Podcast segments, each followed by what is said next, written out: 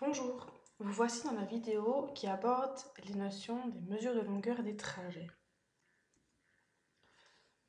Un bref rappel sur les unités de mesure. Donc le mètre, on se rappelle, c'est l'unité principale des mesures de longueur.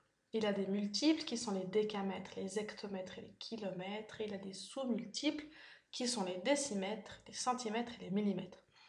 On vous a encore une fois introduit un tableau des unités de mesure de longueur pour vous permettre de visualiser ces unités de mesure, où est-ce qu'elles se trouvent par rapport au mètre, et aussi pour vous aider dans les exercices suivants.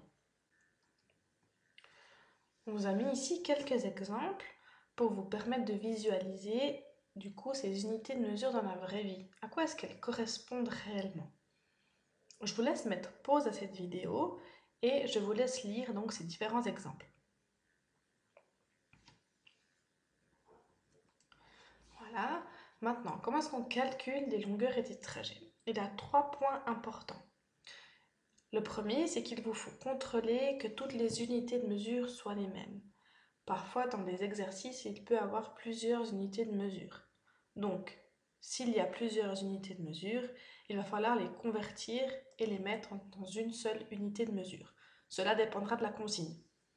Et le troisième point, il va falloir après additionner ces différentes unités.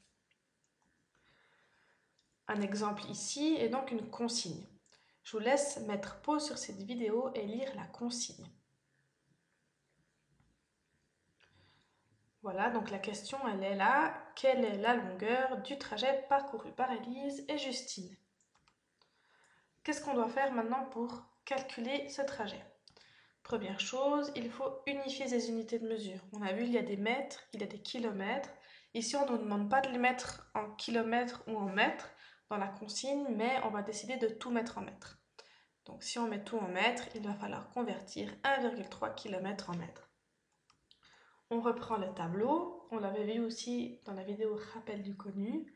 Donc l'unité de mesure, c'est les kilomètres ici. L'unité du nombre, c'est le 1, donc on met le 1 sous les kilomètres et le 3 sous les hectomètres.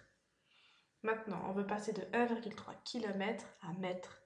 Qu'est-ce qu'on fait? Ici, on va partir sur la droite. Quand on change d'unité de mesure sur la droite, on va multiplier notre nombre par 10. Donc de kilomètre à hectomètre, on multiplie par 10.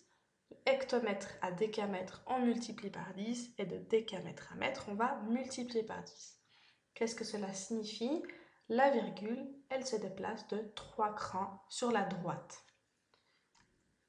Voici ce que ça donne. Donc 1,3 km, ça va vous donner 1300 mètres. Dernière étape, on additionne. 1300 mètres plus 400 mètres est égal à 1700 mètres. Et donc la réponse pour cet exercice, c'est que Julie et Elise ont parcouru 1700 mètres.